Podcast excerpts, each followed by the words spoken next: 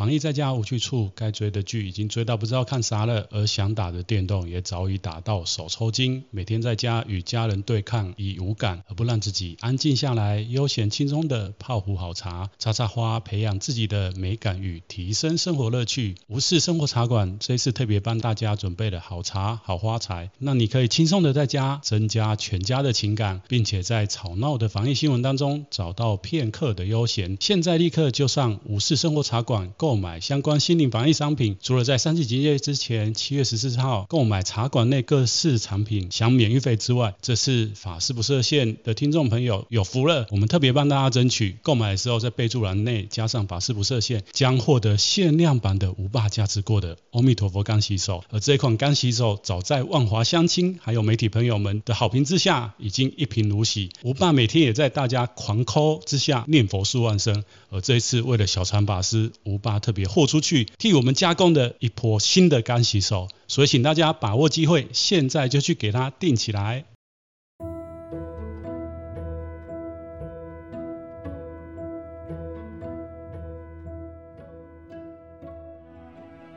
欢迎回来，法师不设限。节目的一开始，我想要跟大家说，我最近我的这个节目啊，从国外的这个 hosting 转移到台湾的 hosting。那什么是 hosting？其实就是录完的节目要上传到一个后端，也就是托管平台。那这个托管平台就会给我们一个连接，那这个连接你就可以去申请像 Apple Podcast 或是 Spotify 啊，或者是像现在台湾的这个 Sound On 啊、KKBox 这样子。上架吼，就可以在各大通路来听小三的这个节目。那不过最近我不晓得是因为 Apple Podcast 它的这个订阅有新的功能吼，他们有在更新他们的系统，还是说因为我把我的节目从国外的这个托管平台移到国内的托管平台，然后变成说我的节目本来就是在这宗教类下面的佛教。那最近我就用我自己手机啊去找我的节目，我却发现哎奇怪，为什么那个宗教与精神生活里面的佛教找不到我的节目，我一整个老实讲有一点抓狂哈。那我觉得那个出家人抓狂其实也不是一件很好的事情，所以马上呢我就转了念头哈，我就在想说到底是哪边出了问题？是因为这个我把托管平台从国外转到台湾的 First Story 设定的问题呢，还是真的就是 Apple 的问题？那现在问题我还在找当中。不过我的节目前阵子的收听率还不错，主要是因为有慢慢的曝光我这个节目。那我曝光的。渠道嘞，主要老实讲，就是透过我们寺院的信众们哈。那过去以来，其实我做这个节目一开始其实是蛮低调在做。为什么说低调呢？其实我在的这宗教团体在台湾其实还蛮大的。那个一直都收听我的节目的人就会知道我是来自哪一个佛教团体。那我还是没有打算直接把它讲出来，是因为就在前阵子哈，我们的一些比较戒长的法师们也有来关心我。做这个频道哈，就是说有一些提醒我该要注意的地方。那我想他们可能没有从头开始听这个节目。我要讲老实话哈，如果他们有去听最早我的节目，其实就会知道我之所以会想要利用这个平台来跟大家分享。第一点就是我自我的学习跟成长，因为其实老实讲，在我们的寺院里面，我们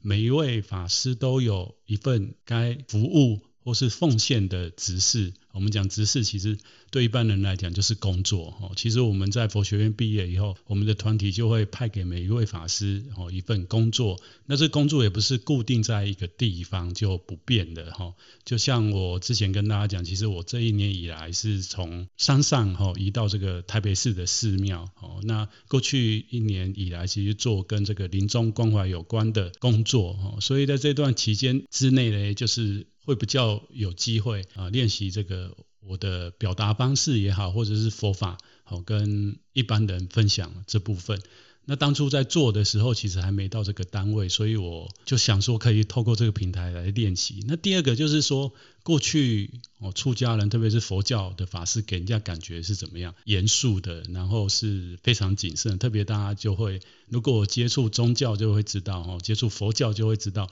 出家人有所谓的戒律嘛。哦，戒律就是会让人家觉得，如果持守戒律非常的好的法师。就会让你觉得好像有一点怎么讲，不怒而威，或者是说好像难以亲近哈。我不晓得为什么一般人会有这样的感觉，那其实好像也不是完全这么一回事。然后其实据小常我的了解，蛮多持戒蛮严谨的法师，在面对一般社会大众或是信众的时候，其实他们是非常 nice 或者是非常亲民的。哦，不过有的时候就是因为大家可能也不太了解，或者是您接触的道场可能有所谓的不同的道风，所以就是你会感受到法师也会不一定哈。就像我们的团体其实有专门服务年轻人的法师，那这一群法师呢，其实相对起来，哦，年轻人跟他们互动就很像朋友。那不过呢，在一些比较出家不较久的法师看他们，又会觉得好像哪边怪怪的哈。所以我觉得一个大的宗教团体，哈，不管是佛教或是基督教还是伊斯兰教，我想应该都会也是会跟着不同时代来进入修行生活或者是学习的人，哦，宗教师们会有不同的想法。那我一直其实一直以来就在节目里面其实有透露这样的。讯息，除了我刚刚前面讲的，我透过这节目在训练我自己之外，另外一个我就是想透过这个节目，用轻松的方式，哦，让一般人可能透过我这个节目，或不小心按到，就是有缘嘛，然后再就是听我节目，慢慢就是引起大家会对于佛教会有想要认识的部分。那我的这个节目内容当中，很多的观念，其实我会用我的方式诠释，或许不要不是那么样的精准，不过我觉得大家接触以后有兴趣，就会想要去多了解，多了解的话，其实在台湾有非常多。台面上的著名的法师哈，不管是我们的上一代，还是说我们我们现在的中生代的法师们，其实他们都有很多管道，包括 Podcast 你们里面你们也可以找到很多法师，他的节目其实就是放着非常非常佛教式的所谓以前我们人讲的这种讲经说法，他可能是讲一部经典啊，然后他可能那一部经典他可以放上几十集几百集，然后就是在讲那一部经典，我觉得他就可以慢慢。有兴趣想要多了解，就可以去听那个。不过我这个节目本来的调性就是想要塑造给大家一个比较轻松，然后又可以接触的。所以这个来跟我关心的法师们呢，哈，其实我想说你们也不用担心啦，因为这个毕竟还是一个宗教类类型的节目，然后还有我的身份。其实我之前有一集有讲过，说其实我们现在这个时代。留下来的东西，特别是我们佛教里面有讲，每个人都有自己的业嘛，吼。那我我们在这个时代，有时候我老实讲，仔细想想，还是蛮恐怖。什么叫蛮恐怖的？就是我们现在所有的东西都上传到云端，吼，到网络上面。只要未来人类这个文明没有灭绝的话，我相信这一些网络资资料。哦，特别像 Podcast 它是已经串联到国外去，哈，然后到处都可以，都可以被存档也好，或者是就是像我们看那个骇客任务啊，或者是之前的阿凡达，它就是上传到一个虚拟的世界里面去。那这个虚拟的世界呢，就我刚刚讲的，人类世界只要没有被完结之后，可能几百年、几千年之后，我们又重新来到这个世界，我们可以听到几千年前某一个人他讲话的声音，或者是他留下的资料。那这个东西其实就是真的很像佛教讲的这个意识八识，特别是八识阿赖耶识，就是我们所有人类共同的种子，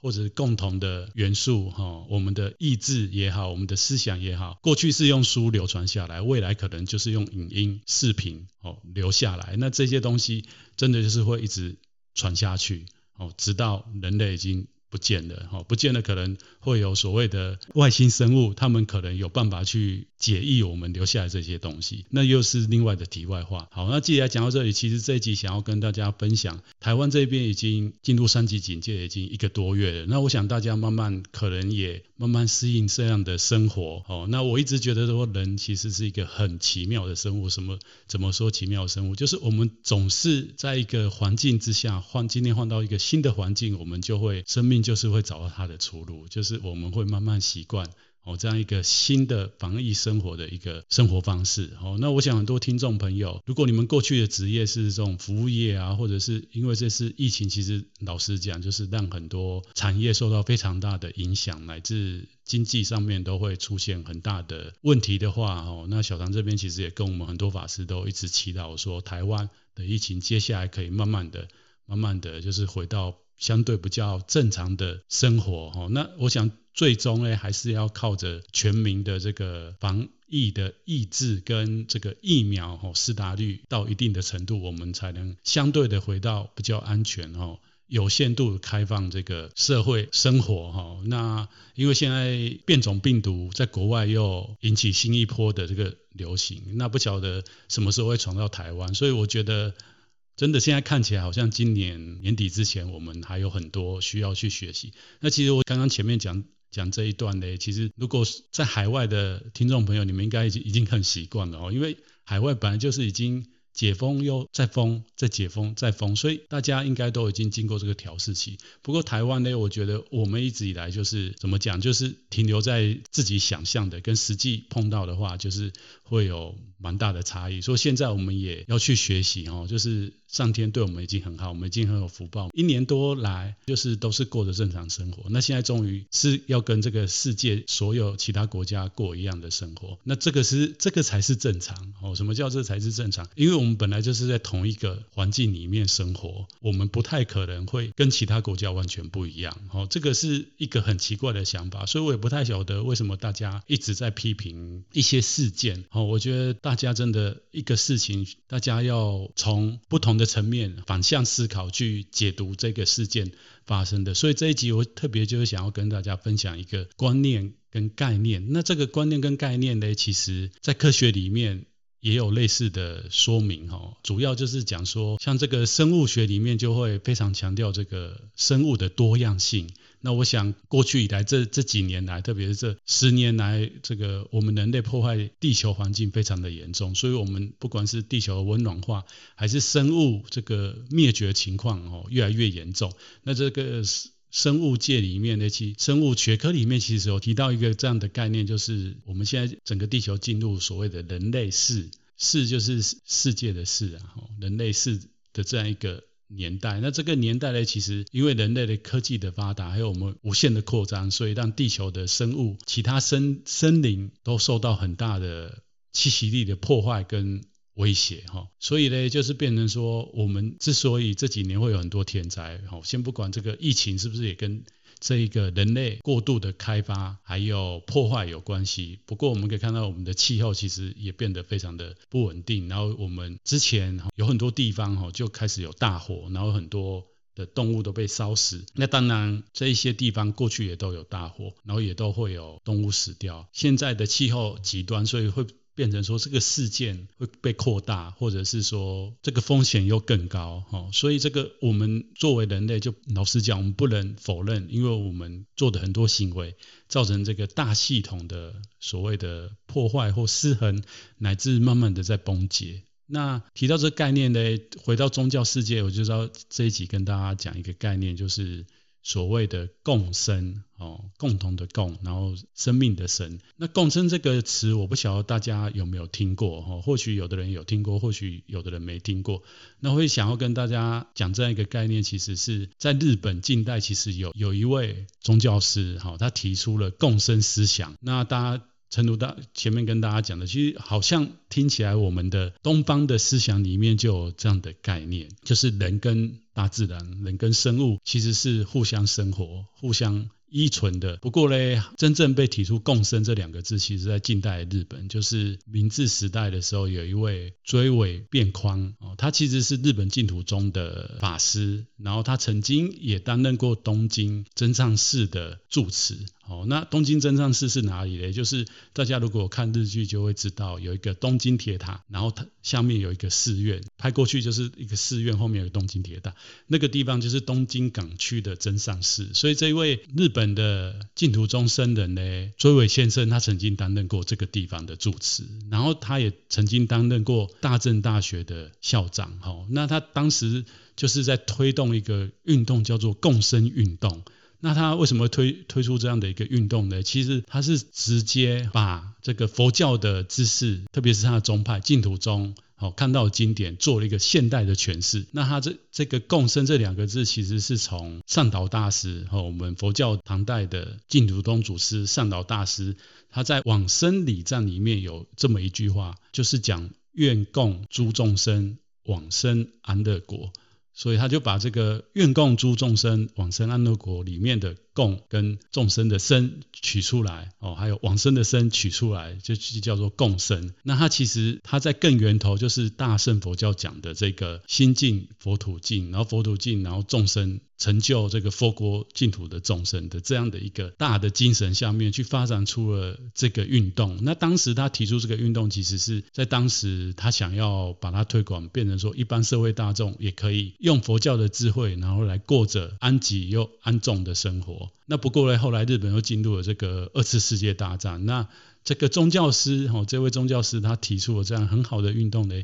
其实就也没有受到太多人的重视。那真正要讲共生思想、共生运动呢，就是要讲到一九七零到一一九八零开始，日本有陆续有不同的学者、不同专门专业的人士出来。再提共生这两个字，然后做了非常多的著作，其中最有名的就是一位建筑师，这位建筑师叫做黑川纪章。哦，那他以共生为主的著作呢，其实受到非常多人的注意，包括说，因为他是建筑师，所以他平常工作就是设计建筑物嘛。那他的建筑物其实诶也带起了一波新的潮流。那这个当时他就后来人家就在讲说，为什么这个黑川建筑师会提这个共生的概念呢？才去研究到说哦，原来他本身也是一个佛教徒。那他当初接受到共生这个思想的源头，其实是他在中学的时候，他他是名古屋那边的人，然后中学就是念名古屋的东海学院，然后当时的东海学院的这个老师呢，就跟学生哦讲这个佛教的一些基本的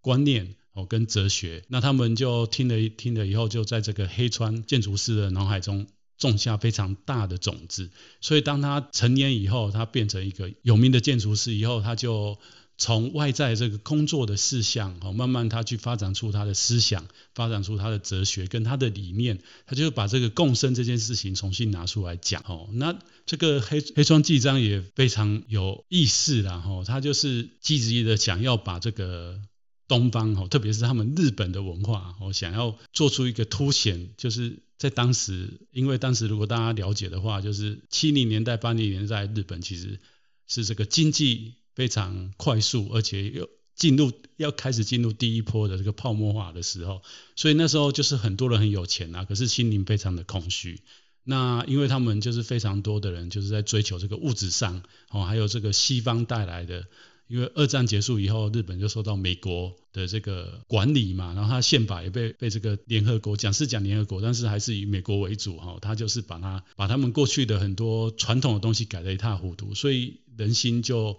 没有办法那么样的稳定，再加上他们很多人就是赚到钱。慢慢，他们也从二战的这种自信心，整个都被被人家洗脸洗到一塌糊涂的状况之下，慢慢复兴，又觉得自己很有钱，所以那时候很多像美国的这个纽约很多很大的建筑物，当时都是日日裔哈的人去买，是因为他们那时候就真的很有钱。那不过在那有钱的状况之下，就变就发现了一个很大的问题，就是人心的脆弱跟传统道德的丧失，让人。就是变得非常的怪，哦，那这个黑川建筑师，我觉得他是也是一个有理想的建筑师啊，他就重新想起来小时候受到这个佛教的这个思想的影响，然后就重新提了这个共生的理念。他其实他是想要，老实讲，有一点对抗当时西方二元主义，好跟坏，还有所有事情都是科学万能，哦，科学可以解决任何问题，哈，其实对他来讲，他看得更深，其实这种东西都是。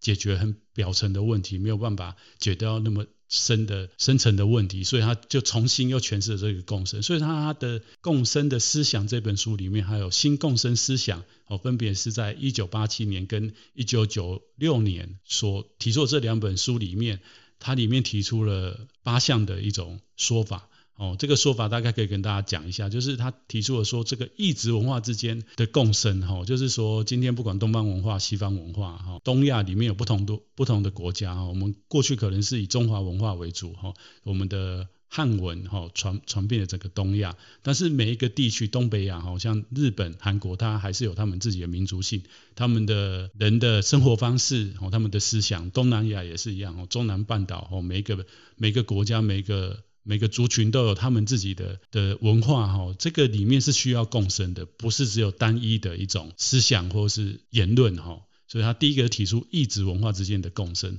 然后第二个他提出人类与技术之间的共生，哈，特别是这个大家知道近代以来科技长足的发展，但是呢，诶，人类其实人类文明不是完全建构在这个一两百年之间的科技发展，哦，前面的几千年其实我们建构的，不管是东方跟西方，我们都一整套的传统文化、宗教、哲学的思想。这个也是需要被调和、好共生的。第三个，他就提提到这个所谓的内部跟外部的共生啊。第四部分，他提到部分跟整体之间的共生。第五部分，他提到历史跟未来的共生，就是过去跟未来也需要共生，也需要交融跟调和。第六就提到这个理性跟感性之间也需要共生。好，就像现在这个一个多月疫情期间，我相信台湾的大家应该慢慢就是会经历过这个心理。变化哦，不同层次的变化，从一开始的抗拒，好到这种愤怒啊，好，然后慢慢也学会不得不要接受，然后开始哦要去找一个新的方法适应现在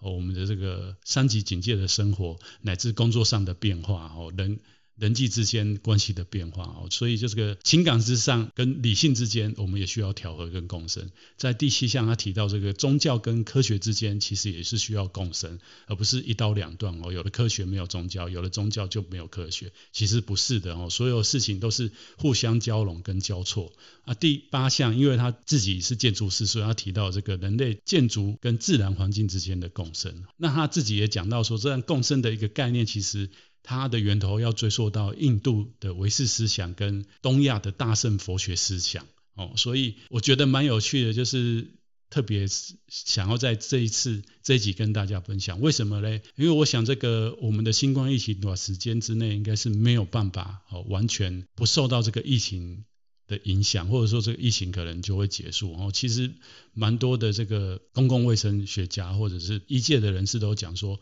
未来这个新冠疫情可能就是变成我们人类的这个，就是像这个感冒病毒流感化哦，就是每年它都是可能会回来。那特别我们也看到这一年以来，这个真的它真的非常厉害，就不断的在变种。那先不管说为什么会造成这个现象的浮现，但是其实我们这个世界就是这样。就是有所谓的好跟坏，特别在佛教观念里面，你会觉得我们这个世界是所谓的娑婆世界，就是堪忍的世界。什么叫堪忍的？就是我们在我们的生命过程当中会有受到种种的不得已，觉得很难过，或者是苦难，但是呢，都还可以被忍受，所以就叫做堪忍的世界。哦，那在这个世界里面呢，这些苦难，这些很难过。或者是这些不愉快，是真真的这样不愉快吗？是这样真的难过吗？我觉得就是这一集也要跟大家分享的共生的概念。因为如果大家有因缘或是愿意吼来学习宗教，就会知道，不管世界上不管哪个宗教，都提到一个概念，有时候这些痛苦苦痛其实是帮助我们生命提升的一个很好的养分。大家可以想一想，如果我们都是一直生活在一个舒适圈里面，非常舒适的环境。大家觉得我们的人类的文明，或是我们的生命有办法提升，或是我们有办法去面对这个变动的世界吗？我觉得我们每个人的基身上的基因，哈，或者是我们人类走到现在，其实都是过去我们的祖先，还有我们人类全体不同地域的人们，在面对大自然的无常之下、变动之下。我慢慢去累积出来我们的智慧，我们知道怎么样去回应这个大自然的变动，我们知道怎么样去回应生命无常的变动。乃至我们知道怎么样去回应哦，人跟人之间情感上面、事情上面的变动。所以呢，好跟坏其实就是看我们怎么去看待一个事件它的表层，然后我们用深层的我们每个人内心具备的智慧去回应它。那如果我们有办法不断的去调整我们看事情的眼光。跟处理的方式，我相信就像这一次全人类碰到这个那么大的疫情，我们走过之后，